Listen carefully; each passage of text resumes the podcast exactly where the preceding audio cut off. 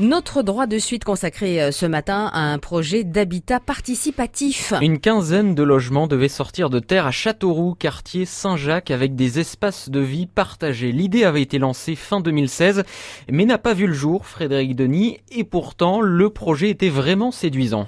Un projet séduisant car il permettait de réinventer les relations de voisinage. Chaque adhérent, actif ou retraité, achetait ou louait son logement, mais il partageait avec les autres des lieux mis volontairement en commun, comme un jardin, une cuisine ou une salle de jeu pour les enfants par exemple. L'idée, créer du lien social. Mais l'emplacement prévu du projet, quartier Saint-Jacques, a vite posé problème, explique Marie-Madeleine Plissonneau.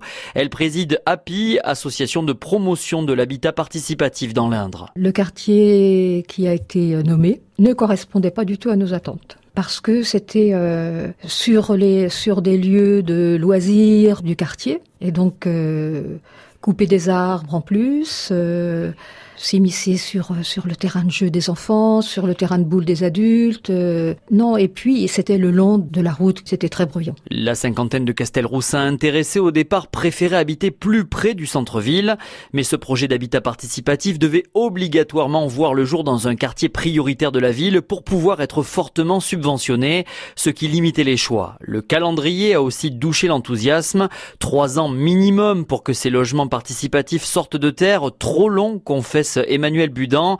Elle dirige le CCAS de Châteauroux, le centre communal d'action sociale, qui faisait partie des porteurs du projet. L'habitat participatif, ça demande une implication dans la durée pour construire un projet ensemble. Avoir défini justement quelles sont les solidarités de proximité qui vont être mises en place, quels vont être les espaces de vie collective à partager, l'espace vert aussi, euh, comment il va être euh, aménagé. Et donc tout ça, ça prend du temps. Quand bien même l'opération aurait pu se faire dans les trois ans, Trois ans sur Châteauroux, c'est long, parce que les gens qui veulent accéder à la propriété quand on ont les moyens, ils peuvent trouver un bien assez rapidement. L'idée de l'habitat participatif n'est pas pour autant abandonnée à Châteauroux. Le CCAS compte notamment sur l'association API pour faire la promotion du concept auprès des habitants des quartiers prioritaires de la ville. Une réunion pour en parler est d'ailleurs prévue lundi prochain. Le droit de suite signé Frédéric Denis à réécouter sur francebleu.fr.